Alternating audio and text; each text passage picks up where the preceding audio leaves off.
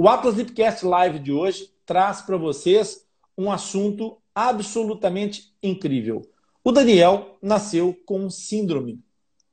Síndrome de Treacher-Collins. O síndrome de Treacher-Collins é um síndrome polimalformativo, ou seja, ele altera várias estruturas na face e na cabeça de uma criança.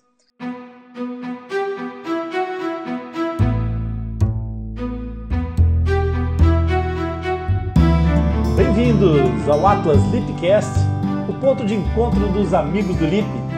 É aqui no Atlas Lipcast onde nós falamos de fenda labiopalatina de uma forma simples e descomplicada para tu poderes entender e até participar se quiseres.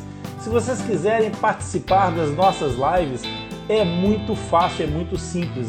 A única coisa que vocês têm que fazer é candidatarem. Entrem em contato com a Cate Cruz 36. A Cate ela recebe os, os currículos das pessoas que querem partilhar as suas experiências e querem vir conversar com o tio Rony aqui ao vivo no nosso Atlas Deepcast. Hoje nós vamos conhecer um pequeno gigante um pequeno, um grande herói. E para que vocês não, não fiquem aí sozinhos, é, tristes, né? É, por se sentirem desacompanhados, façam uma coisa: aproveitem para compartilhar, partilhem os vídeos, deixem os vossos likes para que os motores de busca comecem a perceber que esse conteúdo é importante. Não é nós dizermos que o conteúdo é importante, é à medida que as pessoas nos encontram que o conteúdo se torna importante e começa a ser entregue para mais pessoas. E assim a gente consegue sair da caixa, a gente consegue fazer chegar mais longe a nossa mensagem. É muito importante. Enquanto eu vou recebendo aqui as primeiras pessoas que estão chegando, eu vou dando os meus recados, que depois esses vídeos ficam gravados, como vocês sabem, e vão diretamente para o nosso para o meu canal do Atlas Lipcast, o Rony Furfuro Coração Fissurado. Por isso, pessoal, é importante é, passar, a, passar a palavra, explicar às pessoas que aqui no Atlas Lipcast nós falamos de forma científica, de forma filtrada, sem romantizar e sem dramatizar. Por isso, tragam os vossos amigos, convidem os vossos familiares, passem a palavra para todo mundo para que a fenda labiopalatina possa sair da caixa, possa vir para a rua e que todas as pessoas comecem a saber do que é que se trata a fenda labiopalatina. E então vamos, vamos receber aqui com pompa e circunstância. Boa noite, Boa noite Daniel. Tudo bom? Boa noite, tudo bom? Tudo ok, tudo joinha, Daniel. Obrigado. Olha, antes da gente começar essa live, antes de qualquer conversa, eu quero fazer aqui uma coisa publicamente que eu acho que é importantíssimo, que é agradecer a generosidade, a grandeza do Daniel, que apesar de, do, do alto dos seus 12 anos, foi um gigante que nos mandou um dos vídeos que a gente utiliza na campanha de, de tentativa de evitar que haja aquela, aquela situação de desvinculação do centrinho da USP. E o Daniel foi um dos, dos precursores, dos primeiros vídeos que nós recebemos. Eu sou o Daniel Assis, eu tenho 12 anos. Eu passo para a mãe com aquele centrinho desde bebê. O centro não quero que o centrinho saia na USP, porque o centrinho é importante para mim. Eu sabe, eu estou aqui melhor porque. porque é, o centrinho. O centrinho, eu faço várias cirurgias, aí já estou aqui melhor. Eu não quero que o centrinho saia da USP. E que foi muito importante a participação do Daniel, porque a partir do momento em que as pessoas perceberam que o Daniel tinha se colocado à frente ele com outros com outras pessoas que poderiam eventualmente se colocar atrás, não querer ficar retraídos, não, eles partiram para frente como os grandes heróis fazem sempre nas grandes batalhas, eles vieram para a linha da frente, deram a cara à mostra, deram o peito às balas e vieram mostrar vamos salvar o centrinho, não deixem acontecer isso. O Daniel gravou esse vídeo maravilhoso. Daniel, um super obrigado do tio Rony, com um abraço assim de quebrar costelas, mas sem quebrar nenhuma, tá bem? Muito obrigado. Muito obrigado. Olha, Daniel, é, a gente vai tentar hoje fazer aqui um, um apanhado grande da, da história de vocês, porque é uma história super bonita e uma história que vale a pena ser contada, porque eu já disse isso em várias lives. Uh, eu trabalho com fenda labiopalatina há muitos anos e uma das primeiras perguntas que eu, que eu ouço regularmente é por que eu? É, mas o doutor conhece alguém que já tenha tido uma coisa dessas? É, e, e, na realidade, essa pergunta é muito recorrente. Pessoal, nós estamos recebendo visitas do mundo todo, até da Austrália. Hello, hello, Harriet. Welcome, welcome. Thank you. É, e, e, a, e, a, Vanessa de Tampa e as pessoas de Bauru e a gente tem tido uma, uma, uma manifestação de carinho tão grande de tantos lados. Muito bacana, muito obrigado por essa, por essa presença de vocês. A Laura chegando aí de Portugal. Olha só que coisa linda. É muito bonito ver isso tudo acontecer e a gente estar aqui reunidos. Exatamente, olha, Fátima, a Cate e tanta gente. Bacana ver isso é, é resultar nesse convívio importante e esclarecedor para as pessoas. Dito isso, Rogéria, conta-me uma coisa importantíssima. De onde é que vocês são? De onde é que Nós vocês vêm? De Cajamar, é, Grande São Paulo. Mudamos para Bauru por causa do tratamento dele, para facilitar, porque foi uma época assim que ele precisava de um tratamento melhor e viemos para cá. Exatamente. Então vocês vieram para Bauru. Bauru, Bauru. deve ter sensivelmente umas 500 mil pessoas, né? mas é. que tem uhum. só o centrinho. Só o centrinho. Só o centrinho. Pois é, é isso. Nem precisa, centrinho. nem precisa dizer por que, é que vocês escolheram Bauru para viver, não é? Não tu precisa. Go... Tu gostas de Bauru, Daniel? Gosto, eu adoro. É. O que? Hum. Tu, tu, estás, tu estás em qual escola em Bauru? A criança. Olha, e um passarinho verde me contou que tu tens um projeto de vida muito interessante. O que é que tu pretendes fazer quando tu fores grande? Ah, o que, que você quer ser? Ah, eu quero ser doutor, crânio facial, ocorrendo na língua Vocês estão vendo isso? Vocês ouviram bem? Um doutor maxilofacial é o, o, o sonho de, de, de realização profissional do nosso Daniel, do nosso pequeno gigante, é ajudar outras pessoas, é participar na reabilitação de outros fissurados. É, não é só a reabilitação dele que o preocupa. Ele tem 12 anos só, vocês conseguem perceber isso? Uma, uma criança de 12 anos com essa grandeza de alma, com essa grandeza de espírito, o Daniel quer crescer e ser cirurgião maxilofacial. É gigante em todos os níveis. É lindo, é emocionante e assim só só só pode entender realmente essa essa essa esse gesto do Daniel quem já de alguma forma é, precisou de assistência dentro da área da fenda labiopalatina e sabe o quão importante é ter um acompanhamento de, é, de equipes tão integrais, tão, tão completas, que permitem que uma criança que passou por todas as fases terapêuticas que o Daniel passou e que a gente já vai falar sobre elas, que queira ser um cirurgião é, craniofacial. Maravilha. Daniel, serás muito bem-vindo pela medicina Portanto, trata de estudar bastante, tá bem? Porque vai ser muito legal ter um doutor Daniel no, na equipe do Atlas Lipcast lá na frente, lá no futuro, tá bom? Já fica feito o convite.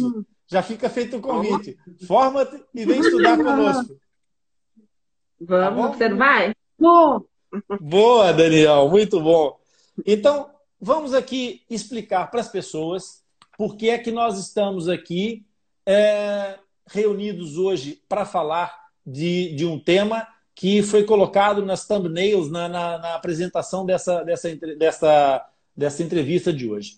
O Atlas Lipcast Live de hoje traz para vocês um assunto absolutamente incrível. O Daniel nasceu com síndrome. Síndrome de Treacher-Collins. O síndrome de Treacher-Collins é um síndrome polimalformativo, ou seja, ele altera várias estruturas na face e na cabeça de uma criança. Para além da fenda palatina, da, da, inexorável fenda, fenda palatina, no caso do Daniel, que foi uma fenda palatina completa, eu tenho que explicar a vocês o seguinte. A síndrome de Treacher-Collins ela está relacionada com a primeira fase do processo de desenvolvimento da face, em que se forma, em que o embrião começa a formar umas coisas chamadas arcos branquiais que vai dar origem aos processos da maxila e da mandíbula, e é o primeiro arco branquial, esse que vai dar origem a esses dois processos, que apresenta problemas na formação do Daniel. Logo a partida, esse primeiro arco fica logo alterado e vai dar origem, então, exatamente a essa fenda do palato.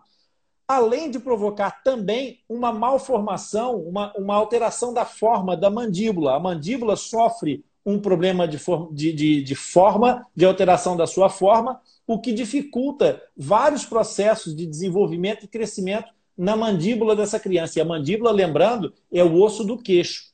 Mas não para aí. Como é o primeiro arco branquial que dá origem à cartilagem de Meckel, que é o tal primeiro, primeiro degrau aqui da, da mandíbula, e também dá origem à parte do malar, que é a parte da maxila, essa parte do meio da face, o Daniel também sofreu alterações aí. E por causa dessas alterações do meio da face, o Daniel sofre algumas alterações extremamente importantes. E quais alterações importantes é que são essas? O Daniel tem uma hipoplasia, ou seja, ele tem um fraco desenvolvimento da face, do terço médio da face, que lhe dá uma pouca expressão das maçãzinhas do rosto. E juntamente com isso, acaba por afetar em toda a estrutura e vai afetar até o ouvido. E aí, nessas estruturas do ouvido, como estão todas aqui no andar médio, apanha também as orelhas e acaba por poder, poder produzir nos Tritia Collins o que nós chamamos uma micrótia. Uma micrótia é a não formação ou malformação dos pavilhões auriculares. Além de poder alterar o ouvido médio e o ouvido interno, ou seja, pode produzir uma surdez profunda, uma surdez neurológica. E essa surdez neurológica não é aquela surdez do líquido nos ouvidos, é uma surdez que não resolve com a aspiração e às vezes nem há o conduto do, do, do canal auditivo. E então é preciso, nesses casos, recorrer a outros elementos, a um aparelho para permitir que as crianças ouçam.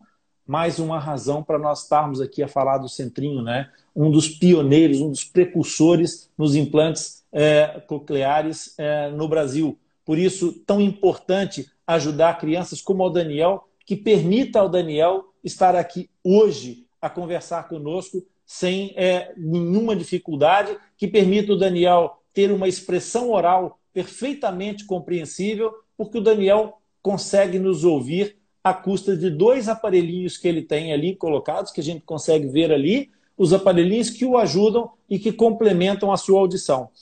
Para além dessas duas situações, o Daniel tem uma alteração que também ainda relacionada com o terço médio da face, afeta as pálpebras inferiores. E há uma malformação das pálpebras inferiores também, que sofrem uma retração, que dificulta, inclusive, o batimento palpebral. E, além disso, pela queda desse, de, pela, pela, pelo pouco desenvolvimento do andar médio da face, os olhinhos acabam por ficar com, as, com os cantos mais baixos do que deveriam acontecer. Então dá uma expressão de olhos com as pontas mais caídas aqui de lado. Esses defeitos todos, essas situações todas, elas estão relacionadas com um gene, com um gene que é o gene TCOF1. Esse, esse gene provoca essas alterações, essa manifestação toda, e tem uma situação importante que ele é autossômico dominante. Então, o que nós temos que ter em atenção é que essa situação ela pode se reproduzir, ela pode voltar a acontecer na descendência do, do Daniel. Então, tudo isso é muito importante e porque, porque é uma situação de caráter genético identificado, é importante que o diagnóstico tenha sido feito. Então, dito isso tudo, explicada essa parte, é para isso que serve o Atlas. Daniel, estás a ver o que é um Atlas? Assim todo mundo já ficou a conhecer um pouquinho da tua história. Ok? Agora tu, agora tu é que vais contar e a tua mãe. Vamos começar pela mãe, que a mãe veio primeiro que tu, não é? Vamos começar, ah. pela, vamos começar pela mãe. Rogéria, conta para mim uma coisa. É... Casada, um projeto de família, vamos ter o nosso primeiro bebê e, entretanto, surge a notícia da gravidez, festa, foguetes e tal, não é? E depois, quando é que aparece, então, o diagnóstico da, da, de alguma coisa estar a alterar o percurso do seu projeto inicial?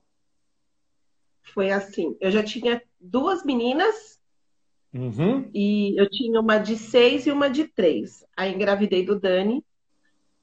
De primeira, ninguém imaginou que fosse. A gente foi levando a gestação, só que quando eu estava com três meses, eu tinha um excesso de líquido muito grande.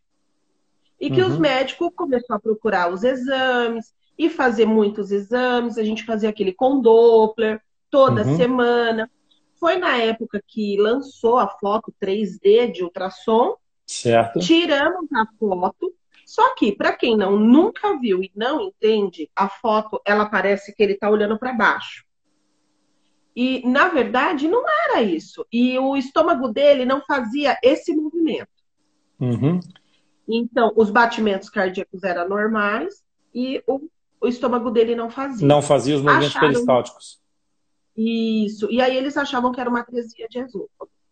Então, fecharam esse diagnóstico e vamos tirar o líquido. Não, não vou tirar. Não aceitei tirar o líquido da, da bolsa. Uhum. Fiquei bastante tempo de repouso. Meu marido me ajudou muito. A gente foi descobrir que o Dani tinha quando nasceu.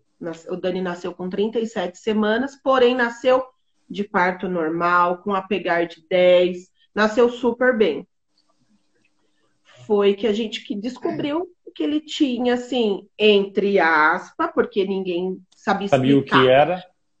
É, porque ele nasceu em Jundiaí, então não tinha esse caso em Jundiaí.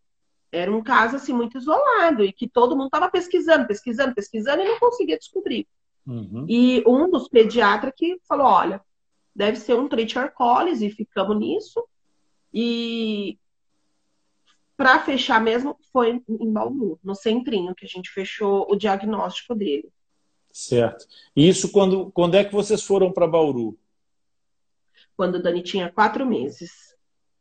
Então, até aí, não havia um diagnóstico, havia apenas uma referência em algum momento que alguém sugeriu que poderia ser isso, não é? Isso. Uhum. Exatamente. Porque sendo uma, uma situação, um síndrome de caráter genético, de uma alteração de, uma, de um gene, é, era preciso, de fato, confirmar através de um estudo de genética. E isso só foi, só foi então encaminhado quando vocês chegaram no centrinho. Então, o nascimento em Jundiaí vocês, é, é, quando, quando o Daniel nasceu, é, deve ter sido assim aquele alvoroço, aquele burburinho entre os, entre os profissionais, não é? Que é o, o costume, mas houve é, da parte do, do, do, hospital alguma movimentação no sentido de trazer é, alguma, alguma, algum apoio, por exemplo, em relação à amamentação. Vocês, você conseguiu amamentar o Daniel? Claro não. que não. Portanto, o Dani nasceu e foi direto para a UTI. Foi direto para a UTI. E eles acharam que o Dani não tinha, eles não viram a fenda palatina dele. Eles deram no copinho e foi descobrir 12 horas depois que ele teve uma parada respiratória.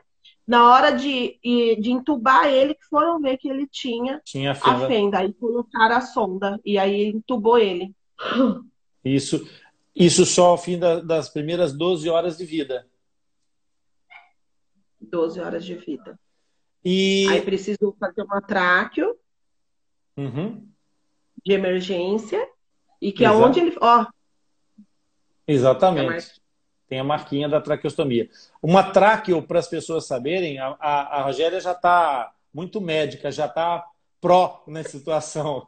Para as pessoas que não estão habituadas ainda, a Laura está tá recentemente a entrar nesse mundo também com, com o filhote, com o Rafael. É, Para quem não sabe, a tráqueo que a, a Rogéria está falando é a traqueostomia, que é a criação de uma entrada de ar nesta região aqui, abaixo do, da, da, cartilagem, é, para poder permitir que a ventilação, que a respiração se faça sem interferência dos músculos da, da, da, da língua e da, da, parte superior da via aérea. Então, garante uma, uma ventilação mais direta e mais eficaz para a criança, evitando os engasgos ali com, com, com o encerramento dessa via aérea, que dificultaria muito a, a, a respiração e que traria alguns sustos é, sobre isso. Quem, quem tiver interesse sobre conhecer um pouquinho esse, essa história pelo, pelos olhos de uma mãe, é, eu recomendo vivamente que vá ouvir o Atlas Lipcast, o, o, editorial número 3, que é Cantinho do Céu. Cantinho do Céu é uma das linhas editoriais do nosso podcast que é criado e, e mantido pela Laura Oliveira. A Laura é mãe do Rafael, é um, um paciente também sindrômico, e ela tem uma, uma história muito incrível de, de, de superação, de lutas, e como vocês passaram essa, todas essas partes. E é, é muito importante é, que os pais tenham esse, essa, mesma, essa mesma disponibilidade que vocês estão dando aqui de conhecer um Treacher Collins, a, a Laura está dando a possibilidade das pessoas conhecerem é uma, uma outra alteração que está relacionada com o cromossoma 17, se não estou em erro, Laura. É, o tio Rony, às vezes, já, tá, já são tantos que eu posso me confundir, mas acho que é isso. A Laura coloca aí no, no, no chat, mas acho que é exatamente isso. E então, é, a Laura partilha no Cantinho do Céu, que é esse podcast, do, do essa linha editorial do Atlas, é, experiências dela sobre isso. Então, Traqueostomia é respirar por um tubinho, uma cânula que é colocada aqui embaixo. Então fizeram logo a traqueostomia do Daniel para que o Daniel pudesse ter qualidade respiratória. Não é isso? Isso. Muito bem. E aí, quanto tempo é que o Daniel ficou na UTI, Rogéria? Nossa, durante três meses. Três longos meses. Bem longos. Três e meses. Eles tentavam, eles tentavam desentubar ele, destubar, né? Uhum. E ele não conseguia e voltava de novo e tentava de novo e assim parecia que era um, um caminho sem volta. Certo. E aí foi fazendo bem aos pouquinhos, conseguiram. E foram, foram conseguindo fazer a, a, a preparação. Nessa altura, vocês já estavam no centrinho, não é? Não, ainda estava em Jundiaí. Ainda estava Ele... lá em Jundiaí. Eu ainda estava em Jundiaí. A gente saiu de Jundiaí, a gente foi para Campinas, na Sobrapar, Sobrapar, mas não atendia, assim, é... no caso, eu não, eu era tão mal desinformada que, olha, vou falar, era sério. E a gente, graças a Deus, tinha uma fono que, que ela se formou no centrinho e ela falou assim: não, o centrinho é o melhor lugar para você levar o seu filho. Ela fez essa carta, eu levei na assistente social da minha cidade, que veio para Bauru. Então, depois de um mês, a gente estava aqui em Bauru com ele. Você vê, olha, uma, uma formada do centrinho que nos ajudou. Eu vou ter que fazer uma, vou ter que fazer outra vez uma intervenção aqui para chamar a atenção disso. A tia Zezé já chegou aí, a tia Zezé que foi responsável por vocês estarem aqui. Um beijo, tia Zezé. A Inês também eu já vi, a Thalita, a Mafalda, o Lipe. Até o Lipe veio hoje te ver, pá. Até o Lipe, o meu, o meu coelhinho de estimação, veio te ver hoje.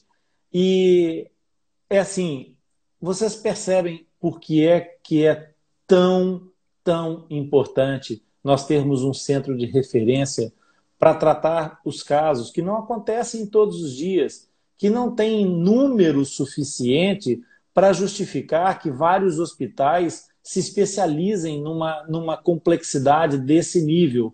Então, vocês reparem que é por ser um celeiro de profissionais que o Centrinho é reconhecido como uma, uma base é, elementar para a saúde, saúde pública.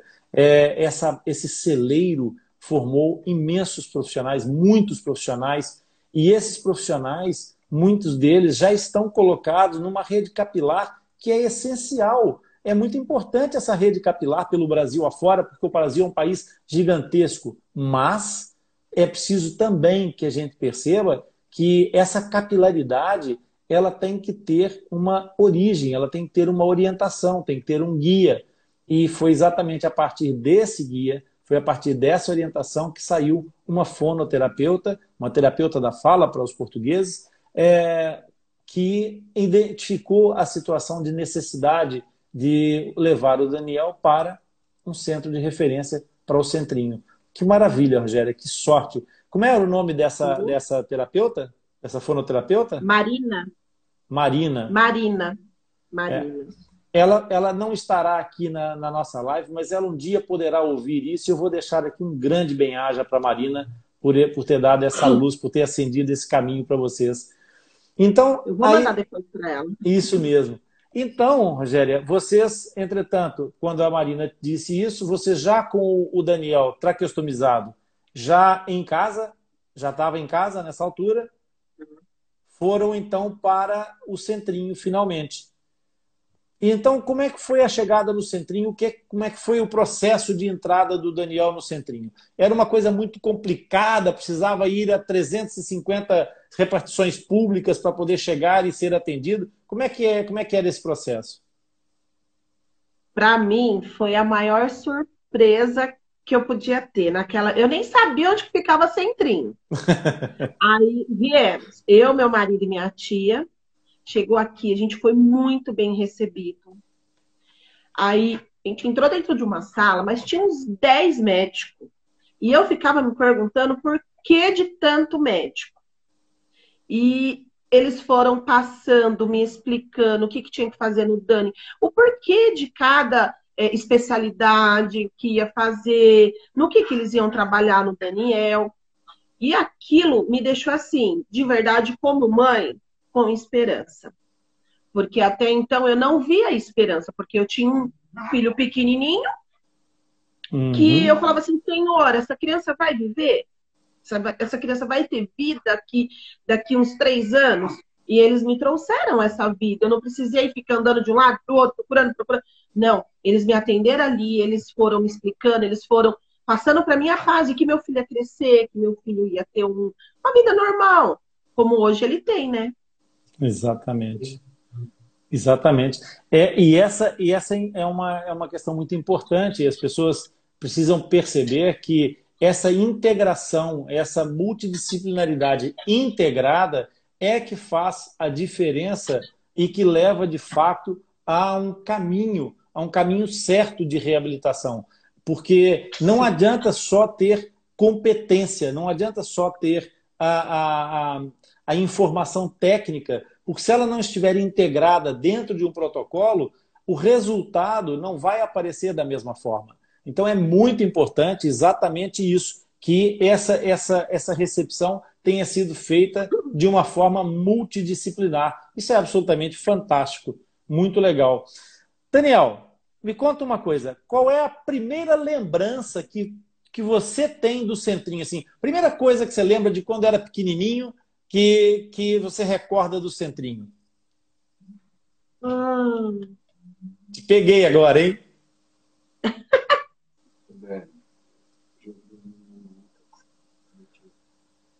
ah, jogando na. Jogando celular? Ah, jogando joguinho no celular.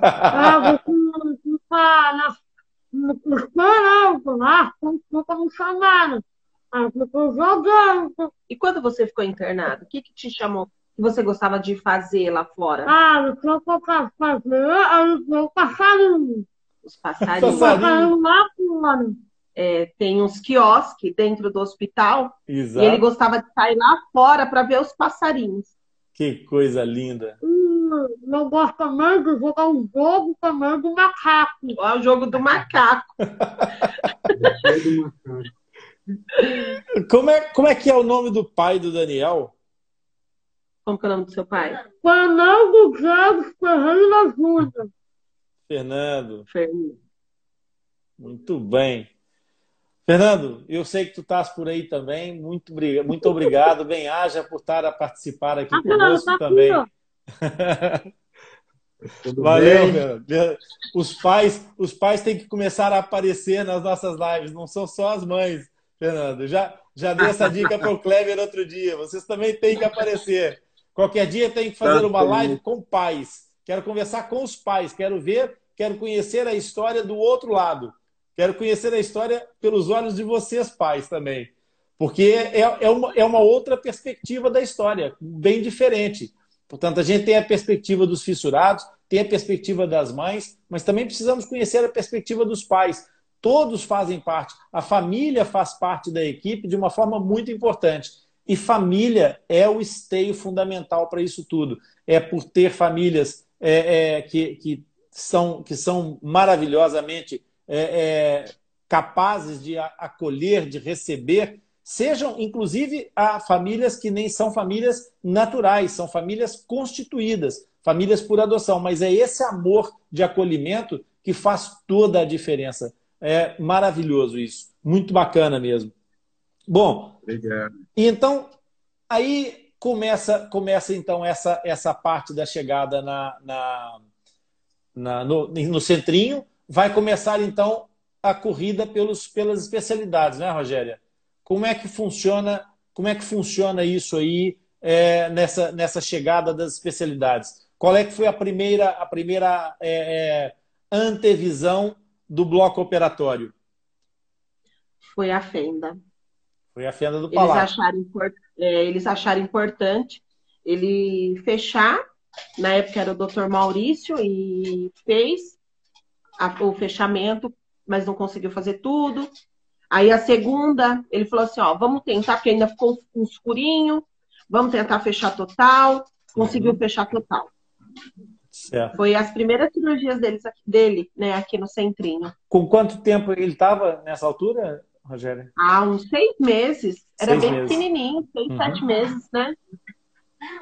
E aí, aí então, o, o, o, o doutor, doutor fez a palatoplastia, ficou umas fistas e ainda teve que voltar ao bloco para repetir essa palatoplastia. Isso. Então fez. Só que aí depois. Não, pode falar. Fez duas intervenções da palatoplastia antes de começar todo o processo de reabilitação das outras situações que eram necessárias intervir, não é? E aí ele foi crescendo, ele bebia água. Aí os médicos falavam assim, gente, mas como que essa criança com essa fenda e, e, e consegue beber água? Ele bebia água como se.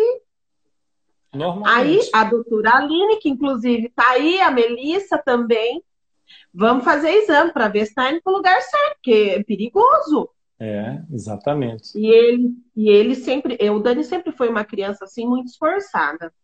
E ele não, ele vamos e fazia os exames, tinha dia que ele chorava um pouquinho, fez, só que ele, te, ele perdeu a cirurgia. Ele, arran, ele colocava o dedinho na traque para falar e ele puxou a traque. E os médicos, isso foi em Jundiaí, os médicos tentando entubar ele pela boca. Sim. Perdeu, eles entubaram ele pela boca e perdeu a cirurgia. Foi aonde criou uma. Uma Não, como é que chama quando cria aquela uma carne mais grossa, uma um queloide. Uma queloide, isso. Uma, uma fibrose.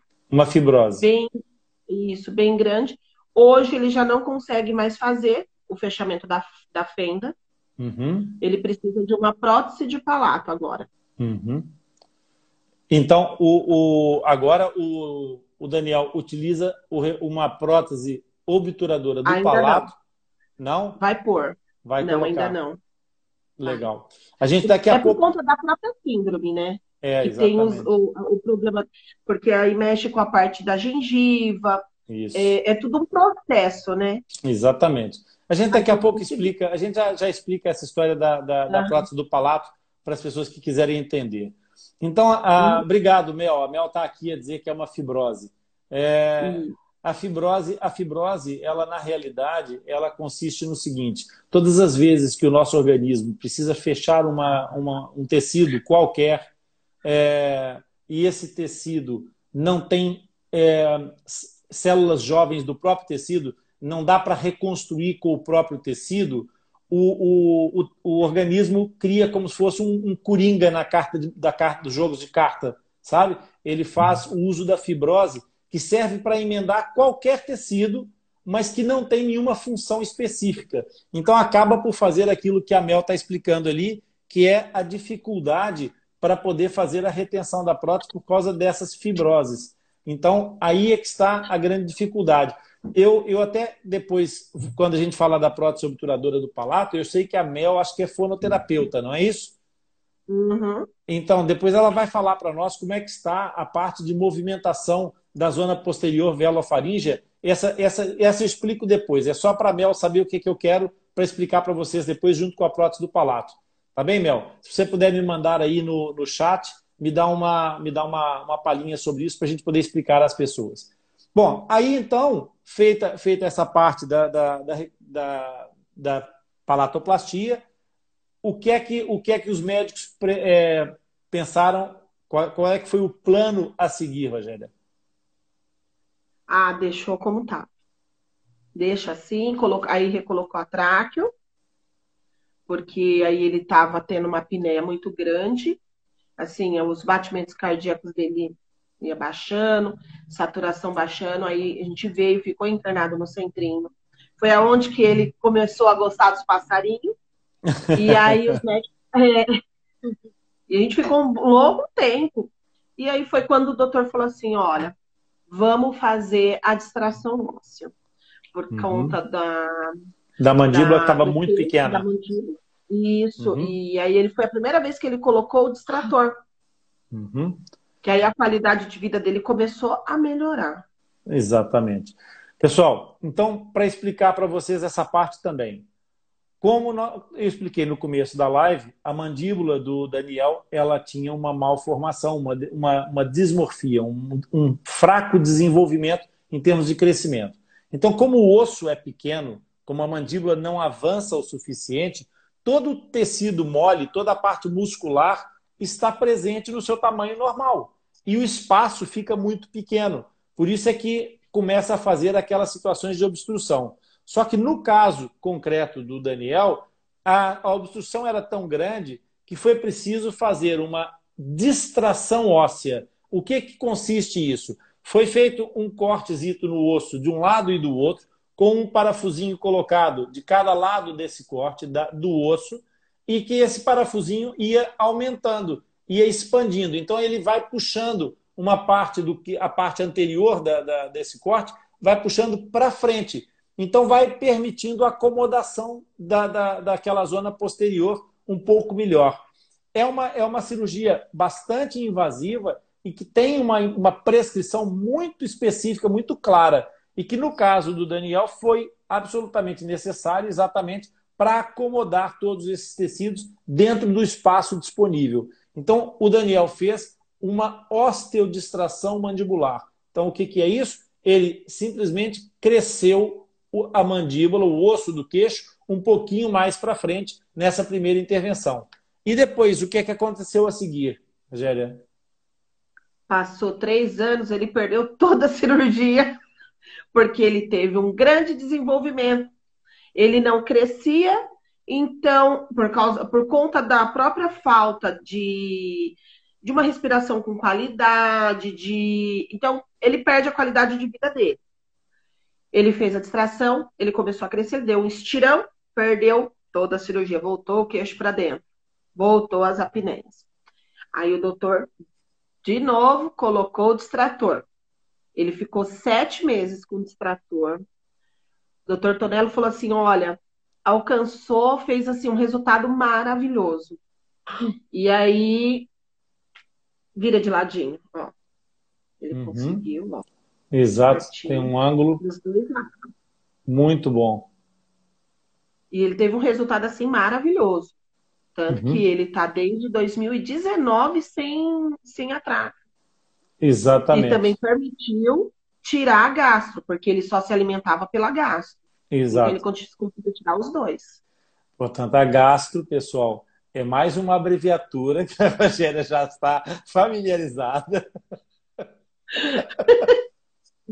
então, a, a gastro é uma sonda que leva a alimentação diretamente para dentro do estômago, porque havia essa dificuldade também. Porque assim como era difícil passar o ar, que é facinho de passar, imagina passar os alimentos. Não dava. Então, para conseguir alimentar e fazer com que o, o Daniel fosse ganhando massa, consistência, estatuto ponderal, que é o nome disso, é, foi preciso então criar um veículo, um meio de alimentação para o Daniel poder ser suprido. E depois, a partir daí? De... Então, nesse meio termo, ele teve duas paradas cardíacas. Com essas paradas cardíacas, ele teve um. Como se o nervo do cerebelo dele tivesse descartando as coisas que ele estava aprendendo. Certo. E ele estava em parte de alfabetização. Ele perdeu tudo. Então ele não conseguia aprender, foi quando a gente decidiu, né, procurar por bem-estar dele. Uhum. E aí, às vezes é a Malu fez um intensivão com ele, foi diagnosticado que ele tinha mesmo essa dificuldade, porque ele, ele ficou muito, muito, muito ruim na época e desenganado pelos médicos. Os médicos falavam que ele não ia sobreviver. E, louvado seja Deus, foi. E a gente começou o nosso tratamento com a Zezé e foi fazendo mais cirurgias. Ó, o Daniel ele já tirou um ossinho da, da bacia uhum. para fazer um enxerto. Ele fez um enxerto no, na parte da maçã do rosto. Uhum. É, fez o nariz, ele teve que fazer uma raspagem, uhum. porque o nariz dele dificultava a respiração. A, ele usar a máscara e o óculos, porque ele também usa óculos. Isso, então, exatamente. Então machucava muito. E assim, é muito engraçado, porque ele adora fazer cirurgia. As cirurgias dele, todas elas, ele quer fazer, ele entende, ele procura saber o que, que ele quer, ele é decidido. Que massa. E aí ele foi não fosse Não fosse um futuro cirurgião, né, Daniel? Ah, Exatamente. E ele tá... entende o que ele vai fazer. Eu que escolho para fazer a cirurgia. Que ótimo. Que fantástico, cara. Você realmente você é incrível, incrível, meu. Incrível. A gente daqui a pouco tem que dar um grande agradecimento para a Mel. Ela está passando aqui toda a informação para eu poder explicar para as pessoas essa situação da, da fala e da prótese obturadora do palato. Mel, bem haja, muito obrigado por isso aí, tá? Aí então, com essas paragens cardíacas e com essa e com essa confusão toda, eu imagino que o risco cirúrgico do Daniel tenha mudado de cotação. Não é? Ah, totalmente, né? E é assim, para pôr a mão, para fazer certos tipos de cirurgia, só aqui mesmo, né? É, ele fez uma fora dentro do lá em Jundiaí, mas era uma hérnia. Ele tinha condições de fazer porque ele tinha uma, uma, uma tráqueo. Uhum. Agora, uhum. eles têm uma tráqueo para fazer uma cirurgia, é um risco muito grande que todo Exatamente. mundo corre. Exatamente. Então, os médicos já não se arriscavam mais em pôr a mão no Dani. Por que pôr a mão nele se acontece alguma coisa? Né? Então, tudo que o Dani precisa fazer é dentro do centrinho que ele faz. Exatamente. Ele fez a parte, é, ele fez uma prótese ancorada, ó. Uma ancoragem, sim. Uhum. Ah. E é tudo dentro do centrinho, né? A parte auditiva, a parte da fala, as meninas, nossa, super incentiva, a Aline, a Mel, elas, nossa, a parte da fala, eles, elas falam assim, não, Dani, você vai melhorar.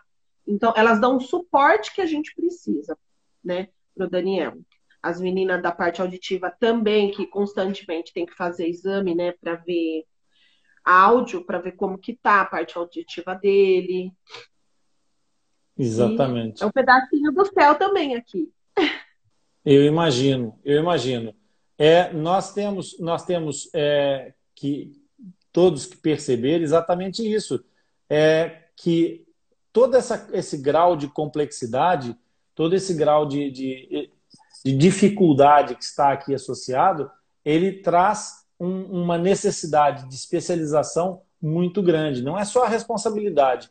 Eu fiz aqui uma, uma maldadezinha é, por trás das câmeras que eu não sei se vai resultar, mas se resultar vai ser muito legal, porque vai ajudar bastante para a gente fazer aqui uma, uma coisa mais, mais objetiva. Vamos ver se vai resultar ou não. Daqui a pouco a gente já, já vai ter notícia, tá? Eu já falo com vocês sobre isso. Mas continuando, então, para esse processo, agora, nesse momento, então, o, o, o, Daniel já tem quantas intervenções? Quando é que ele colocou a ancoragem? Foi aos, aos 10 anos? A, a prótese, a prótese auditiva. A, o, ponto foi agora. Ah, ele usa uma, foi dia 28. de abril. 28 de abril. Ele usa a faixa, ó. É uma soft band. Uhum. Ele ainda está na fase de ele usa desde pequenininho o aparelho de audição. A prótese ele só pode é, adaptar no final de julho. Certo, certo. Então, a partir daí, vai ter outra, outra, outro conforto também em termos de, de estabilizar todo esse processo para poder ter aí mais conforto, mais tranquilidade, para poder se locomover e se deslocar mais livremente, até para poder fazer as atividades normais. O que é que tu gosta de fazer na escola, Daniel? O que é que tu mais... Ah, fazer educação física, uh, estudar e recreio. A prática científica. A nova mecânica que eu estou aprendendo. Que ótimo, que maravilha, que maravilha. Ô, ô, ô, Daniel, e diz-me uma coisa: os teus colegas, já, já a tua turma de, de amigos, já vem desde o primeiro ano junta contigo ou tu mudaste de turma entretanto? Eu estou na criança, eu estou no terceiro ano. Aham. É, estava no terceiro ano com o Emanuel, mas eu repeti. Porque... Não, ele estudava em casa. É, em Cajamar, fornecia uma professora para ele, a própria prefeitura, né? Fornece uma professora para alfabetizar o aluno. Sim, porque teve por aquele, conta... aquele problema que houve aquela perda, não é? E por causa da tráqueo também. Exato. E aí ele fornecia uma professora para o Dani. Só que o Dani ele não era totalmente alfabetizado. Quando nós mudamos para Bauru, aí ele foi para o terceiro ano, que na idade dele era para ele ir pro quarto. quarto Só ano. que como ele não estava alfabetizado, nós pedimos para voltar ele, repetir ele, para ele poder continuar. Hoje Exato. ele já está no sexto ano, mas ele segue na mesma sala. Que maravilha. E como é que foi? E como é que foi com os teus colegas de escola, Daniel? É, os, os, meninos ficavam curiosos é, com o teu aparelho, ficavam curiosos com alguma coisa, perguntavam alguma coisa. Como é que, como é, que é a relação com os outros meninos na escola? Ah, eu fico curioso com o aparelho. Aí eu expliquei para ficar melhor, aí para o meu audição ficar bem melhor. E eles ficaram curiosos mesmo. Sei. E, e, e, de alguma forma, tu achas que essa curiosidade é desagradável? Isso te incomoda de alguma forma? Não. Tu não te importas de explicar para as pessoas o que é que aconteceu, por que é que tu usas, tu explicas isso tudo direitinho e as pessoas ficam fixe. Sim, eu explico, aí ele fica meio triste. Eles ficam meio tristes. Certo. Mas eu explico melhor. Aí... Mas fica tudo bem? Aí fica tudo bem. Que legal, Daniel, que bacana. Como é que foi, como é que foi para vocês é, sem dúvida, Zezé. A tia Zezé está falando que tu és apaixonante. E és de verdade apaixonante. E sim, Vanessa, é genético e hereditário, tá bem? Portanto, a tua pergunta da pouco é, tá, é essa, essa aí é a questão. É, essa, essa, sem dúvida nenhuma, é uma das, das, preocupações que a gente falou no começo da live, que é preciso ter a, a, o estudo genético para que, numa situação de, de hereditariedade, que a gente possa fazer um cálculo da, das, das possibilidades, porque é preciso calcular as probabilidades para preparar a, a, a família para essas, essas situações, para que não sejam apanhados é, desprevenidos, de surpresa, como foi aqui o caso da, da, da Rogéria. Deixa-me só ver aqui, eu tenho aqui uma outra pergunta. É... Pois é. A... eu, eu fiz aqui uma maldade. Eu não vou denunciar a maldade que eu fiz, porque eu sei que isso às vezes é muito complicado para algumas pessoas. Ah, mas é assim, eu quando fiz aqui a, a, aquilo que fiz, foi exatamente para dar a oportunidade de ajudar aqui as pessoas, os dois em direto, a gente poder falar e esclarecer um pouco melhor essa questão. Portanto, a pessoa com quem eu estou falando sabe o que, é que eu estou a dizer. Se quiser, é só abrir aqui novamente o caminho que a gente trata desse assunto. Então, voltando para a história é, do Daniel, essa preocupação quando vocês é, é, receberam todo esse, esse, esse processo, é, havia uma gestão social também nesse processo. A gestão familiar, a gestão dos amigos da família. Como é que vocês, é, você e o Fernando, Rogério, como é que vocês fizeram, como é que vocês lidaram com essa, com essa situação?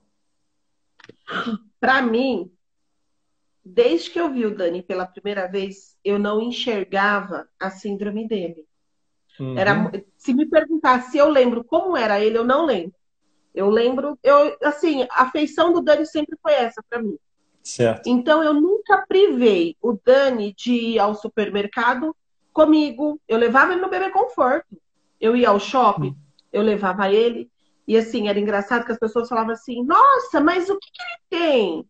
Eu falava assim: "O que que ele tem?" Não, ele é um bebê, ele não tem nada, ele tá bem. E assim, eu, a gente encontrou pessoas de coração muito maldoso. E eu não tava. Hoje eu ainda sou mais normal. Antes eu não era, não. Hum. As pessoas eram maldosas e eu era bocuda. Então tinha pessoas. é, tinha pessoas que falavam assim: nossa, que dó, ele não tem orelha. E eu falava assim: nossa, que dó, que dó eu tenho da senhora, que tem uma língua grande. Então você tem que aprender a lidar. Verdade. Mas Muito foi bom. assim, eu, eu fui adquirindo uma, sei lá, acho que uma personalidade hum. que eu fui aprendendo a defender, como a Leona, né? Você defende seu, seu bebezinho ali. Claro. E eu não deixava, jamais eu deixei de levar o Dani em qualquer lugar. Eu, eu ia, ele, eu sempre fui aonde ele podia estar. Que legal. Então, eu ia. E o meu marido também, a mesma coisa. Assim, foi muito bonito é, da nossa família, porque todos receberam ele de braços abertos. Uhum. Ninguém ficou questionando ou excluindo. Certo. E tinha festas, o Dani estava junto. E acabou que o Daniel ficou conhecido na cidade inteira. E todo mundo, sabe, é, abraçou a causa. Então todo mundo sabia quem era o Dani. Era o Dani, o Dani para lá, o Dani para cá dentro da, da saúde, porque ele precisava de uma dieta, até hoje ele usa a dieta integral, Exato. mas pela boca, por causa da, do peso. Então ele era conhecido como Dani. Ele foi amado. Ele é amado, né? Ele é amado por Cajamar, ele é amado por Bauru, ele é amado em Jundiaí. Ele é amado na família Atas Ipcast inteira. Tá toda a gente apaixonado por ti, Daniel. Os comentários aqui são demais. E o tio Rony preparou-te uma surpresa aqui que não estava na programação. Foi, vai ser uma surpresa para ti, para a Rogéria, e foi surpresa até para a pessoa que vai aparecer aqui agora. Vai aparecer uma pessoa aqui, porque a gente vai conversar um pouquinho para explicar para as pessoas o que é que está em causa. Olá, Mel, muito prazer, Oi. obrigado. Rogério, olha onde você me coloca assim de improviso. Eu não poderia negar de participar aqui, claro, por consideração ao nosso querido Rony, mas também a vocês dois que estão ali no dia a dia, né, com a gente. Quando não está em atendimento, a gente está ali vendo vocês no corredor com todo aquele carinho, sempre animados, sempre felizes, né? O Dani, gente, como a gente aprende com essa criança? É eu imagino, eu imagino. É. Deixa, eu, deixa eu apresentar aqui para a audiência. Pessoal, esta é a Mel, é a fonoterapeuta que trabalha, faz as mágicas aqui com o nosso Daniel. Muito bem-vinda, muito obrigado. Eu te chamei, Mel, para a gente poder explicar juntos essa, essa questão da prótese obturadora do palato. A gente vai falar um pouquinho juntos aqui para as pessoas poderem entender, porque o Daniel ele está sendo assim uma figura, um, um, o verdadeiro super-herói, né? sem capa e sem espada, porque ele está proporcionando às pessoas uma oportunidade de ter contato, de conhecer é, uma realidade que as pessoas eventualmente nunca veriam se não fosse alguém com esse tamanho, com essa grandeza do Daniel chegar à frente e mostrar. Então, pessoal, a Dani é fonoterapeuta. E o que, que a fonoterapeuta trabalha? A fonoterapeuta não é só para ensinar a falar. A fonoterapeuta tem uma infinidade de valências. É uma, é uma, uma atividade profissional bastante complexa, com várias especialidades. Como tantas outras a, a, profissões, também o é a, a fonoterapia. E no caso da, da aqui do, do, Daniel, nós temos um, uma situação que é assim, para vocês entenderem, eu até, se calhar, deixo essa explicação para a Mel daqui a pouco, que é explicar o que é a diferença entre a voz e a fala. Porque a questão da fala é que é o problema que nós estamos aqui em causa. Porque o Daniel tinha que articular esta voz, esse som, para fazer as palavras. Não é isso, Mel? Quer explicar isso para as pessoas? Sim, sim, com certeza. Obrigada pelo convite. Foi meio no improviso aqui, deu tempo de passar um batom assim para não aparecer muito. eu imaginei, por isso que eu fiquei quietinho. Você viu que foi muito delicado, né? Né? Então, eu acho assim, ó, primeiro, em primeiro lugar, eu acho que, como a Rogéria e a Dani já comentaram, é muito importante que casos como o dele sejam atendidos e gerenciados por uma equipe interdisciplinar, né? Então, muitas especialidades precisam estar presentes para que a gente possa oferecer o melhor.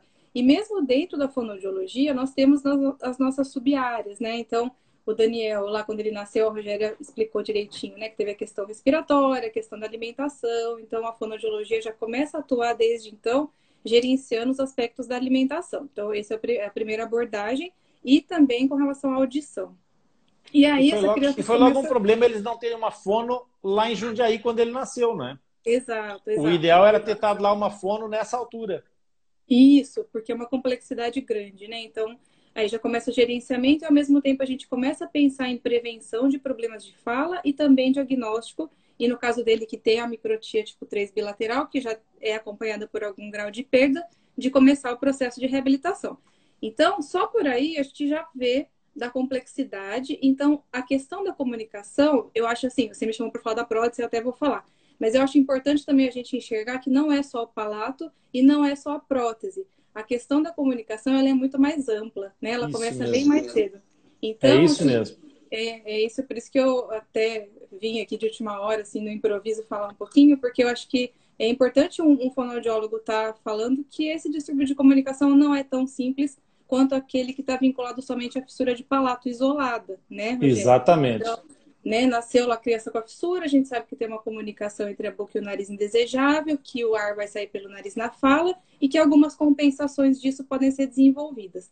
Além dessas compensações relativas à fissura de palato, é, a questão do, do queixinho para trás, né, da micrognatia, que por consequência leva a língua para trás também, que ele já até fez a distração. A glossoptose. Isso faz com que esse padrão de língua retroposicionado também favoreça um padrão articulatório diferente. Então, a tendência dele é levar a base da língua em direção ao palato. Então, a gente vê mesmo ele falando que fica essa coisa mais posteriorizada, né? Uhum. Mais abafada. É, então, gutural, né? Mais gutural, exatamente. Então, isso aí também é um engrama diferente, atípico, né? Uhum. Junto com isso, ele também percebia ali no, num período importante de desenvolvimento de linguagem é, os sons de uma forma diferente, né? De preferência. Exatamente. Especialmente os sons com menor energia acústica. É, então, parece assim, a mãe, geralmente, Rogério, acho que você tinha essa percepção. Ah, não, mas ele escuta, ele ouve. Ouve, uhum. as crianças ouvem, mesmo com a orelha fechadinha. Mas Exatamente. a gente fazer um paralelo com o grau de óculos, né? Então, escuta mais quanto? Escuta sons mais intensos, perde um uhum. pouco de informação do enunciado da fala e isso vai fazer, vai ter uma interferência no processo de aquisição de linguagem. Então, porque a, a fala começa por imitação, né, Mel? Isso, é preciso que as exato. pessoas percebam isso. A criança começa a falar desde o momento em que ela começa a fazer aquele gá, gá, gá, gá, gá, gá, gá, gá, que ela começa a imitar os sons que ela ouve, não é? Isso, exato. A gente primeiro ouve, né? E aí a gente começa a balbucio, tipos uhum. diferentes de balbucio, primeiros vocábulos, junção de palavras, frases e aí por diante, né? Exatamente. Então, todo esse processo foi atípico. Isso para não mencionar a presença da traqueostomia. A gente tem uma perda ali de, de energia sonora. Então, eventualmente, claro. não sei, Rogério, se ele na presença da traque conseguia fazer a produção de voz, mas às vezes a gente escuta muito ar escapando. Como que era quando Isso. ele estava com a tráqueo? Não, escapava o ar. Mesmo Escapava, que né? ele escapava, ele tampava, mas saía aquele som mais fanho. Uhum. Tá. É. Então, aí, é só voltando então na prótese, né? Agora, depois de algumas tentativas de cirurgia e essa é, deficiência aí, de certa forma, iatrogênica do palato, né? Que ele teve Uhum. durante o procedimento cirúrgico, dificultaram, né? A reabilitação cirúrgica. E hoje a gente espera aí as condições para poder colocar prótese de palato, que vai, então, ser a base para um trabalho mais direcionado de fonoterapia. Então, pessoal, vamos explicar aqui uma partezinha que passou meio rápida para vocês que eventualmente não estejam habituados. O céu da boca, ele tem basicamente duas, duas estruturas que a gente pode dividir. Uma parte é ela é estática e outra parte ela é móvel. A parte estática nós chamamos de palato duro, que o Daniel também não tinha. E, consequentemente, também não tinha o palato que se mexe, que a gente chama de palato mole. Esse palato mole é aquela parte do céu da boca que lá no final as pessoas costumam ter uma, uma bolinha pendurada, que as pessoas chamam de, de campainha ou de sininho, que é a úvula, o nome técnico. Então, essa parte móvel do céu da boca ela é extremamente importante, porque a, a, quando a Mel falou sobre articular os sons, significa que a fala ela é feita a partir de, de momentos em que a, a, a, produção do som sofre interrupções. E essas interrupções têm pontos de, de encontro de estruturas. São as articulações, são as obturações de, de pontos articulatórios que vão fazer exatamente os sons diferentes em cada lugar onde nós fazemos essas articulações. O céu da boca do Dani não existia. E para ser reconstruído, esse processo de reconstrução é extremamente difícil, porque nós estamos a falar de músculos muito fininhos, muito pequenininhos. Então foi feita uma, uma reunião desse céu da boca, desse véu palatino mole, que depois, como a, a, a Mel chamou aqui, teve a deiscência iatrogênica, ou seja, houve uma falha da emenda desse céu da boca, tá? E como houve essa falha, ele teve que refazer isso. E toda cirurgia traz uma cicatriz associada no processo de recuperação. Essas cicatrizes, elas provocam um tecido que é muito menos trabalhável, muito menos funcional. E aí o que é que acontece? O véu palatino do Daniel ficou com mais dificuldade em cumprir a sua função, que aquela parte do, do, do palato, então do céu da boca que é molinho, ele divide a passagem do ar para a boca, para o nariz ou para os dois lados. E para isso ele tem que ser muito competente. No caso do Daniel, como não havia isso, ele primeiro não teve a oportunidade de aprender isso, depois ele tinha o ar a fugir-lhe pela traqueostomia ainda por cima e nem, nem chegava com a força necessária aqui na parte, na parte da, da, da, da na oronasofaringe. Portanto, todas essas zonas aqui ficavam comprometidas na sua função. E ainda por cima, o que aconteceu foi que, pelos, pela sequência de fibroses, de cicatrizes, esse véu palatino ficou ainda mais hipofuncional. Ora, se nós associarmos aquilo que a Mel explicou, da língua que fica, o processo de, de, de, de, da língua ir para trás, com aquela situação da mandíbula muito curta, a gente chama de glossopitose, vocês já devem ter ouvido algum momento falar sobre isso nas fendas. Então, essa situação, ela faz com que a língua se altere em termos funcionais, porque a língua, gente, é um monte de músculos, né, Mel? É uma, é uma, é uma orquestra sinfônica que tem que tocar toda afinadinha. Então, quando não toca afinadinho, dificulta o trabalho das terapeutas imenso e muito. Então, para que o, o, Daniel consiga fazer a tal produção de sons, ele vai ter que usar aquilo que nós falamos aqui, que é a prótese obturadora do palato. O que, que é isso? Não é uma coisa só para tapar o céu da boca, não é só isso. A prótese obturadora do palato, na realidade, ela tem uma função muito maior. Como eu expliquei para vocês, a parte que se mexe do céu da boca, ela vai para trás e para frente. Só que como a do Daniel tem as fibroses e é muito curtinha, ela é muito incompetente, elas vão precisar colocar uma espécie de uma rolha por trás dessa, desse véu palatino para diminuir o espaço vazio que fica lá atrás. E aí vem um trabalho funcional importantíssimo que a Mel já vai explicar para vocês. Só que para sustentar esse bulbo, que é o nome dessa rolha que fica lá atrás, é preciso ter a arcada dentária capaz para poder sustentar toda a estrutura que vai ter aquela, aquela, aquele rabinho lá para trás para poder fazer funcionar a, a, articulação dos sons. Então, aqui nós temos um outro problema também, não é, Mel? Pelo, pelo que eu percebi, que na arcada dentária do Daniel também nós temos alguma dificuldade. Explica para nós, então, quais é são essas dificuldades e como é que faz aquele, o trabalho de vocês para pôr aquilo a funcionar lá com o bulbo lá atrás. Sim, eu até brinquei com a Rogéria, né, Rô, que a gente estava esperando o Dani ficar numa condição adequada, não digo nem ideal, mas uma condição adequada para poder evoluir em terapia.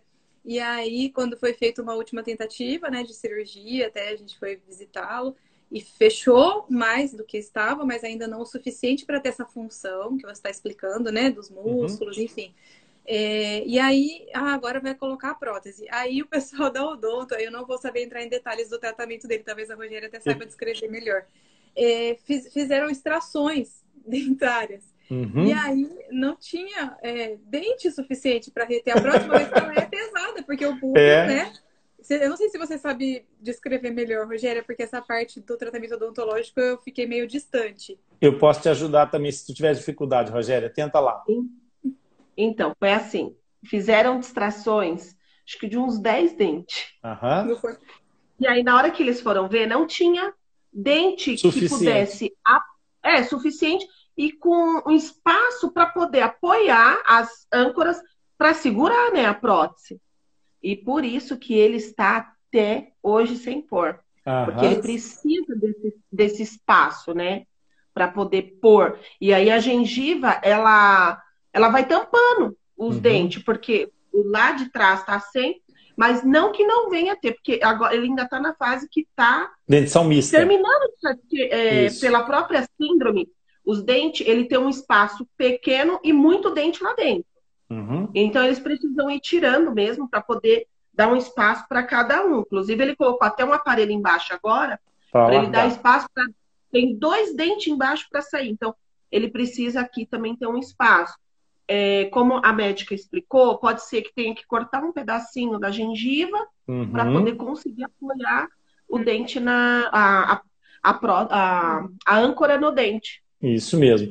Então, pessoal, para vocês entenderem, nós estamos a falar de espaço dentário em relação à crista alveolar. O que, que é isso? Como o Daniel nasceu com uma hipoplasia, ou seja, com um pouco desenvolvimento malar, que faz parte da síndrome de Treacher-Collins, a maxila do, do Daniel, por, por essa razão, já tem uma tendência a não crescer transversalmente o suficiente. Ainda por cima, com todas as funções que foram alteradas, a falta da respiração nasal como fator estimulador, a posição da língua não estar é, é, na sua posição de repouso habitual, não alargou esse céu da boca o suficiente. E essa falta de alargamento acaba por produzir uma falta de espaço para os dentes todos. Então é preciso tirar alguns dentes, senão os outros vão ficando retidos lá dentro da gengiva e não nascem.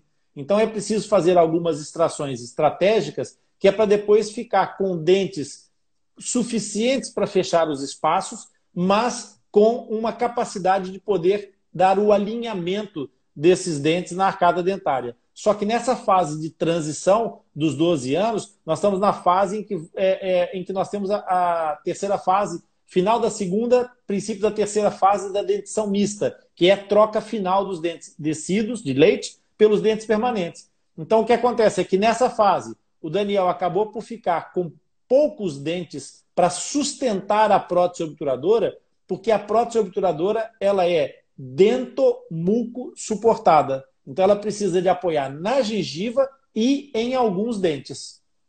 Ok? Isso mesmo. Ok. Mel, tens aí, tens aí o, teu, o teu prêmio também, não é? É, o Davi aqui, já, ele já tá aqui querendo a mãe dele agora. É, o filhote. Oi, Davi. tá com vergonha. É, normal, Mel. Normal. Sem barulho, amor. Mel, é, para a gente fechar aqui, para poder cuidar do Davi, é, me diz assim, o, o, o aspecto de, de, de, muscular da parte posterior da faringe do, do Daniel tem boas possibilidades de resposta, de trabalho? É, vocês sim. estão com boa expectativa com a adaptação da, da, do bulbo? Sim, sim. É, nós, nós esperamos que agora, né, com essa prótese adaptada, é, a gente vai conseguir ter o fechamento velofaríngeo que a gente precisa, né? Para poder trabalhar com esses sonzinhos que ainda estão lá atrás, trazer a língua, porque agora também ele já passou pelo processo de distração, então nós não temos mais o impedimento né, da micrognatia, então já é mais uhum. fácil, né? A gente conseguir trazer essa, esse padrão articulatório mais para frente. É, não tem mais a traqueostomia. Então, assim, vários obstáculos foram vencidos, né? A traqueostomia já foi fechada, o, a micrognatia foi tratada, a perda auditiva também, que é muito importante, porque na hora de instalar o padrão correto, a gente precisa que ele tenha uh, uma, uma via né, auditiva boa, ele precisa ter essa percepção tanto para perceber os modelos que a gente dá do fonema correto, quanto para se auto-monitorar. Então, ele precisa perceber a diferença entre o fonema lá posteriorizado e o, o, correto, e às vezes a diferença acústica entre o correto e o padrão compensatório não é tão evidente assim. Então, tem que ter uma percepção auditiva boa. Então, a gente já superou muitos obstáculos, né? É, o Daniel, com a dedicação da família, da Rogéria, é, tem toda essa questão familiar também e da, é, são centrados, são dedicados ao tratamento. Então, isso, essa é uma variável também muito importante. Então, todos os passos do tratamento que ele já superou, mais o envolvimento da família, a questão cognitiva dele, que é muito boa, e agora pensando que vai né, dar tudo certo da gente conseguir adaptar essa prótese, então eu vejo, apesar de um pouco tardio, né, o início da terapia, eu vejo ainda um bom prognóstico. Eu acho que é possível a gente melhorar a inteligibilidade de fala dele, sim. Que bom, que maravilha. Mel, sem palavras para te agradecer, muito obrigado pela tua Imagina. contribuição. Eu que tá? agradeço por todo Desculpa. o belo trabalho que você tem feito, viu? Eu tenho acompanhado. Ah, legal. Eu tenho visto, eu tenho visto que tu anda sempre por aí. Obrigado por estar conosco, tá? Obrigado. Obrigada. Bem haja, Mel. Rogério, Obrigada, Mel. Obrigado, Mel. Um beijo. beijo. Eu, não, eu não sei nem sair daqui, se você conseguir me tirar, porque eu nunca tinha feito isso antes. É, tem, é só, só apertar no xizinho. É só apertar no xizinho aí em cima. Ah, tá joia. Obrigada. Tá? Tchau, Mel. Então, então, Daniel, hum? foi, uma, foi uma, um presente legal ou não?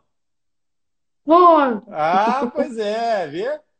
Então, agora vocês têm um trabalho pela frente muito, muito grande com a parte da, da, da perspectiva da prótese, é, porque o trabalho que é necessário também é grande. O trabalho não acaba só com a colocação da prótese. Quando colocar a prótese, tem todo um processo de, de dessensibilização da parte posterior, tem todo um trabalho de reaprendizado muscular mas pelo que eu percebi, isso para o Daniel é fichinha. O Daniel tira isso de letra. Vai ser fácil. Não é, Daniel? Vai ser fácil. Mano. Legal. E a, e a nível dos dentinhos, então, como é que essa situação tá agora? O, o Daniel tem previsão de colocar. Ele tá, colocou um aparelhinho nos dentes agora, da parte de baixo, e também vai colocar Isso. um aparelhinho da parte de cima. Isso. É que ele vai. Todo mês ele passa, faz a limpeza, é, arranca os dentes, faz uma distração. Também tem o caso que ele tem uma descalcificação no, no esmalte do dente. Uhum. Então ele vai, ela vai formando uns buraquinhos que você tem que estar em constante cuidado, prestando atenção, acompanhamento odontológico é muito importante nessa, nessa fase dele. Porém, ainda tem uma coisa boa que ele não come doce. Então é mais fácil de lidar com isso. Uhum. Mas ele tem tá com a boca sempre impecável para poder fazer todos os procedimentos que ele precisa fazer. Mas ele vai uma vez por mês, aí ele tem pério, ele tem orto, tem a odonto, tem uma a buco, tem uhum. uma clínica total. Ah, assim. a buco, aí eles abrem, Isso. fazem o fechamento dessas, desses buraquinhos que se forma, né? Isso. Ela a, assim, a olho clínico você fala assim, não, é uma cárie, não é. Quando abre, vê que não é. Certo. Eles vão, fecha, porque pode prejudicar. Se tem uma cárie, ele é impedido de fazer uma cirurgia. Primeiro Exato. ele tem que cuidar para depois fazer. Exatamente. Então a gente tem, tem todo esse cuidado, né, nessa parte. E agora está esperando terminar de nascer mais dois, por isso que ele colocou esse aparelho. Você subir dois dentes tem espaço para não ficar torto é difícil. E a gengiva dele é uma gengiva bem difícil de lidar, porque ela é bem. Ela, ela enche Ela certo. incha, parece que está inflamada constantemente. Então, certo. Então tem todo esse processo na vida dele. É. Essa, essa, essa questão da, da, da, da manutenção da, da situação oral, da saúde oral, ela também é dificultada pelo fato da mastigação não ser tão eficaz quanto deveria. Uhum. E o fato da. Porque a mastigação ela acaba por ter. É, é, um, ser um fator de limpeza. Por exemplo, os, in, os ingleses têm uma, uma mística com as maçãs né? Há, uma, há um ditado em inglês que diz que an apple a day keeps doctor away. Ou seja, uma maçã por dia mantém os médicos longe de casa. E é exatamente, é exatamente por quê? Porque, entre outros fatores, a maçã, pela característica fibrosa e da casca e etc., obriga a uma mastigação que, é a, que gera atrito nos dentes. Então, acaba por funcionar como fator de limpeza, tanto na dentada, para limpar a zona anterior, quanto na mastigação para a zona posterior, saúde. Então, essa, essa questão da, da mastigação também é um fator importante, porque se nós não tivermos é, uma boa mastigação, acaba por ter exatamente é, menos qualidade na limpeza natural e obriga a um maior trabalho de limpeza artificial, ou seja, a escovagem tem que ser muito mais eficaz do que, do que quando se consegue mastigar corretamente. É isso mesmo. Vocês, é, não sei se já perceberam, mas nós estamos já a alargarmos bastante da hora dessa, dessa, dessa nossa live. Então, eu queria, eu queria, antes da gente começar a fazer o, o encerramento, é, tentar perceber o seguinte, Rogéria. É, por linhas gerais, quais é que são os próximos passos, os próximos planos, o que, é que está previsto para, para os próximos tempos em termos de tratamento do, do, do Daniel? Colocar, fazer a adaptação do aparelho auditivo, né? Certo. E pelo fato dele estar tá crescendo mais, ele já voltou a roncar de novo. Então, uhum. o médico ele está acompanhando de perto, né? Para fazer uma futura cirurgia, agora eu não sei qual, se é uma o distrator ou uma prótese que não precise ficar exposto, né? Certo. E tem mais o nariz, porque ainda não conseguiu fazer total, até pela idade dele, né? Claro. É, foi feito para melhorar um pouco a qualidade de vida dele, mas tem que mexer ainda, né? Uhum. Mas para o Dani não é problema, viu? Porque o Dani não não reclama. Que coisa, que coisa bacana. Pois é isso, exatamente. E eu queria agora. Ah, deixa eu só falar uma coisa. A, a Vanessa perguntou aqui sobre, sobre a, a, a prevalência do Trinity Collins. Vanessa, eu não tenho a certeza, mas é bem provável que ande aí à volta de um para cada 50 mil nascimentos. É isso mesmo. É, provavelmente é isso, é isso não é? É, deve isso, ser isso. Por volta, por volta disso, se não for, é, é bem aí pertinho. Tá? É, outra pergunta que surgiu da, da Vanessa aqui é relativamente o Waterfloss faz o mesmo trabalho que o fio dental. O Waterfloss, que a Vanessa estava a falar, é um, é um jato de água que, que utilizam para poder faz, passar a remover resíduos entre os dentes. Uh, Vanessa, o, o Waterfloss pode resultar na remoção de, de estruturas mais sólidas, mas a parte da placa bacteriana propriamente, ele não é tão eficaz assim, entre outras coisas, porque envolve riscos. Para ele ser eficaz, ele tem que ser a, a, o jato de água tem que ir para uma zona extremamente perigosa de aproximação da gengiva e pode ser traumático. É, deve ser usado por um profissional. Agora, o, o que acontece é que a placa bacteriana ela é, uma, é uma, ela é gordurosa, ela é hidrófoba. Então, o que acontece é que o uso do fio dentário acaba por ser mais eficaz, porque o fio dentário promove um esfregaço e o descolamento da placa, da placa bacteriana da superfície dentária. Então, é, alguns, alguns profissionais recomendam o Waterfloss, sim, recomendam esses jatos, mas é, isso depende muito das escolas, de, de cada escola profissional. aí eu vou ter que dar a minha, a minha opinião pessoal e não, não, não invalida que haja outras opiniões diferentes igualmente eficazes e respeitáveis. Mas eu aqui estou sozinho e tenho que te dar a minha, a minha leitura das coisas. Eu acho que a utilização do fio dentário é, e da escova dos dentes ainda é insuperável em relação à qualidade da, da, da higiene produzida. E dependendo dos espaços dentários, se forem maiores do que o habitual, em que o fio dentário fique completamente impertinente, ou seja, não é uma, uma situação de esfregaço, em que é difícil esfregar o fio dentário porque está muito largo. Então, nesse caso, eu sugiro a utilização de escovilhões interdentários. São aquelas, são umas escovas em ponto pequeno que parecem as escovas de limpar as mamadeiras. Tem cerdas à volta e a gente mete dentro da mamadeira das crianças, do biberon, e limpa, não é? Portanto, é mais ou menos uma escova desse tamanho, só que em ponto pequeno, para poder entrar no espaço interdentário. Tá? É, essa, essa é a, a, ideia mais, mais clara que eu posso te dar de eficácia na remoção da placa bacteriana. Ok? O doutor, e lembrando que por ser um trichiocolis, a abertura da boca deles ainda é menor que a nossa, né? Exatamente. Então dificulta. Exatamente. Fazer, é, dependendo do tratamento, é difícil para eles, o profissional. Exatamente. É isso mesmo. Então, aqui tem dois, dois momentos muito importantes da nossa live. É...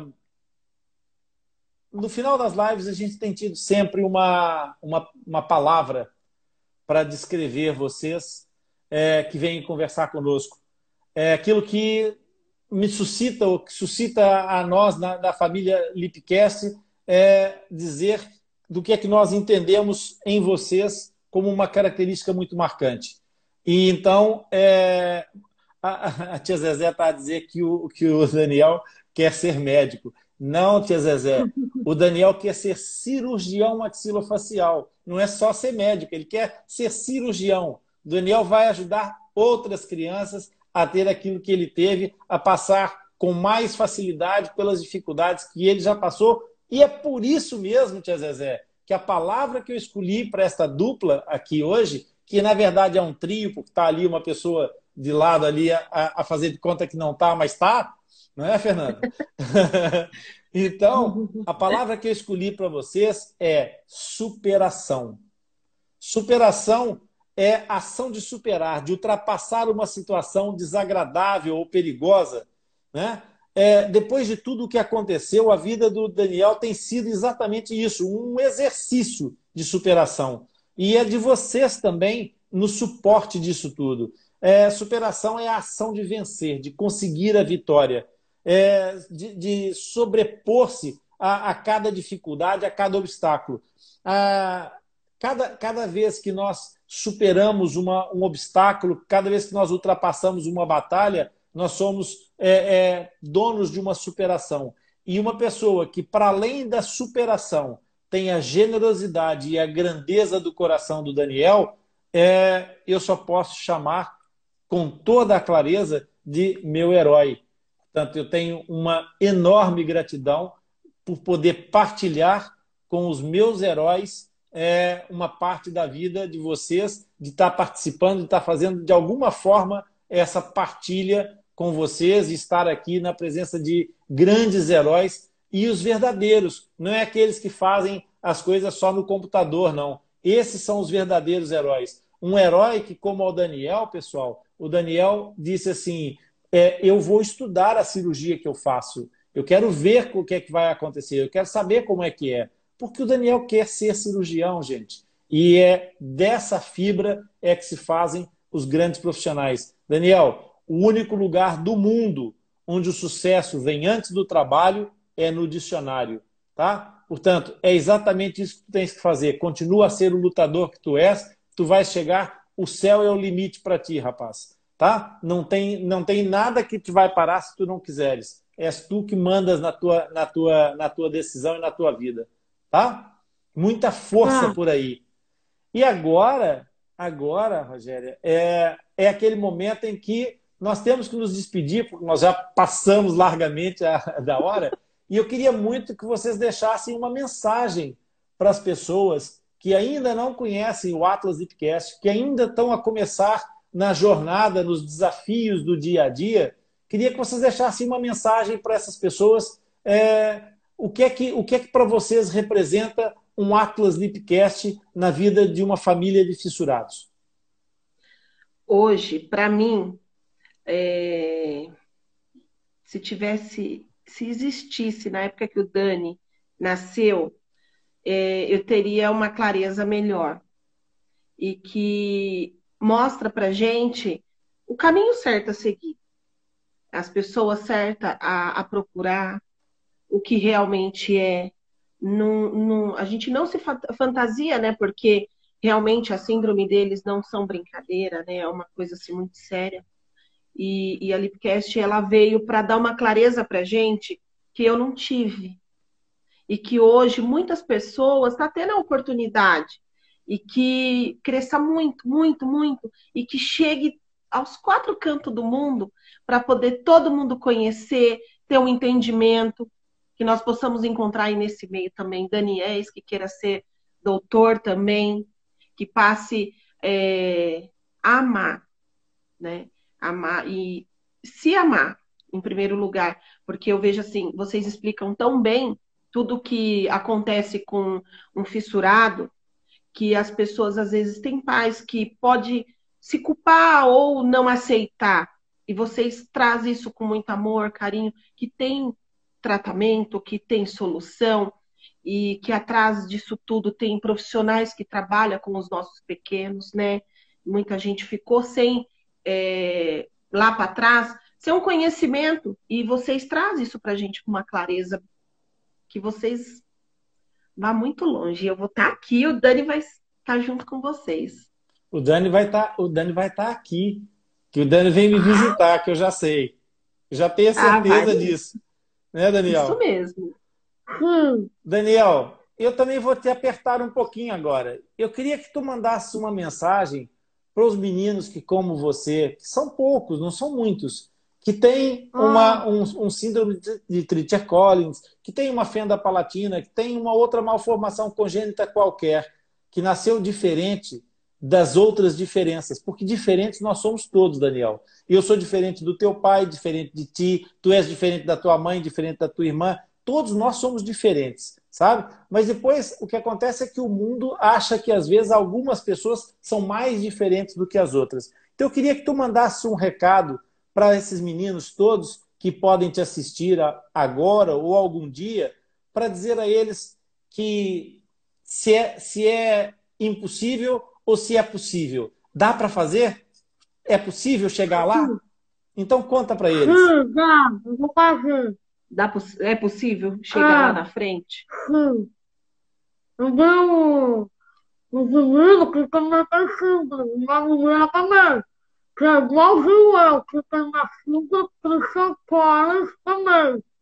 E aí eu falo, eu ajudo. Que legal. E, e você conheceu esse amigo lá no Centrinho? Sim, tudo do Centrinho. Como é que é o nome dele, Daniel? Julião. Julião. Hum. Hum. O Julião. Tem o Gabriel. O Gabriel. Nossa, tem, um, tem uns quatro, né? Hum. É... E tem uma menininha que gosta de dançar, filha da Tamara. que linda. É... Ela é linda, menina. Para vocês que vieram partilhar comigo a vida de vocês e partilhar com tantas pessoas essa importância, um grande bem-aja. Eu te espero aqui, Daniel, para a gente tomar um sorvete juntos de baunilha, tá bem? A gente, vai, a gente vai tomar um sorvete de baunilha com aquele segredo que tu já sabes, né? Que eu já te falei. Mas a gente vai, a gente vai tomar o sorvete, tá? E aqui em Portugal, tá bem? Quando eu já sei que você tem tem família para em Portugal, portanto eu fico à tua espera aqui. E, Rogério, nós contamos e com vocês. Com nós. Ah. Daniel, conto contigo sempre, tá bom? Um bem-aja muito grande, um abraço de quebrar costelas, aqueles assim, bem apertado, tá bem? Hum. E a gente, e a gente se encontra em breve. Dá aí um abraço desses no teu pai. Quebra ali assim, umas duas costelas com um abração que eu mandei. Tá bom? Tá bom. Foi um prazer muito grande. Obrigado. Tá, senhor? Muito obrigada mesmo. Obrigada a todos que participaram com a gente. Assim, atrás é, dessa vidinha aqui tem grandes profissionais. É isso mesmo. Que, que ajuda muito ele. É, a Zezé, inclusive, ela que alfabetiza o Dani e as meninas, as fono, toda, toda a equipe. Eu quero agradecer vocês de coração e que o Atlas, Atlas Lipcast cresça muito, que Deus abençoe muito você. Muito obrigado, bem-haja. Abençoe a todos nós, que a gente precisa Amém. é de boa energia para seguir em frente. Pessoal, na próxima semana, Atlas Lipcast Live, façam aí os vossos likes, partilhem isso, informem as pessoas, chamem as pessoas para ouvir essa história linda desse, desse rapaz maravilhoso. Daniel, um beijo no teu coração. Obrigado, Rogéria. Obrigado, Fernando. Até a próxima semana, pessoal. Até. Bye.